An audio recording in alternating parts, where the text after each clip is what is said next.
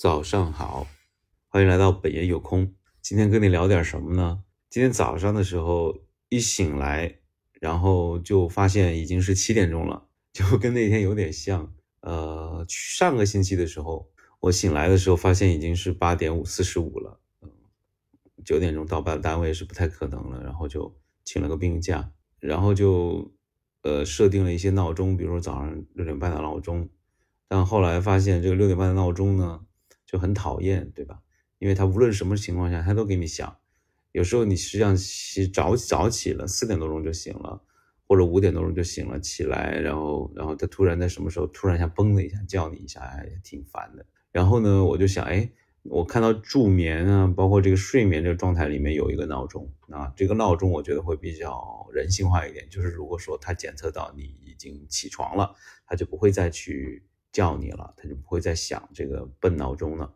然后我就按这种方式，结果呃，今天早上六点半的时候没有叫我，我就很奇怪。我今天早上起来看，哦，我刚才看到这个六点半这个闹钟没有设置啊，哎，我就问为什么六点半这个没有设置响，反而是晚上的呃睡眠入睡的时间呃做了一个提醒啊，那我就六点半呃再设设置了一下，明天再看看到底会不会响啊。那么这就是我的这个早起的一个延续上一次啊，就是一个早起的提醒和晚睡和和早睡的提醒，大概一天是设定的是八个小时，这是苹果的一个一个设定。呃，我其实对这个也不是经常，因为我实际上是在日程里给自己做了设定的，大概是十点。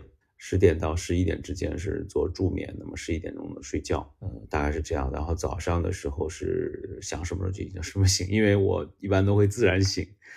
这自然醒的原因是因为他醒的比较早。今天早上也是，就是自然醒的时候，我不太相信已经是比较晚了。然后我就看了一下那个呃呃，就是手表的时候，才发现已经是七点了。好的，今天就跟大家先闲聊到这里哈。时间有点晚，我得先这个穿衣服下去吃点东西了。下次再见喽，拜拜。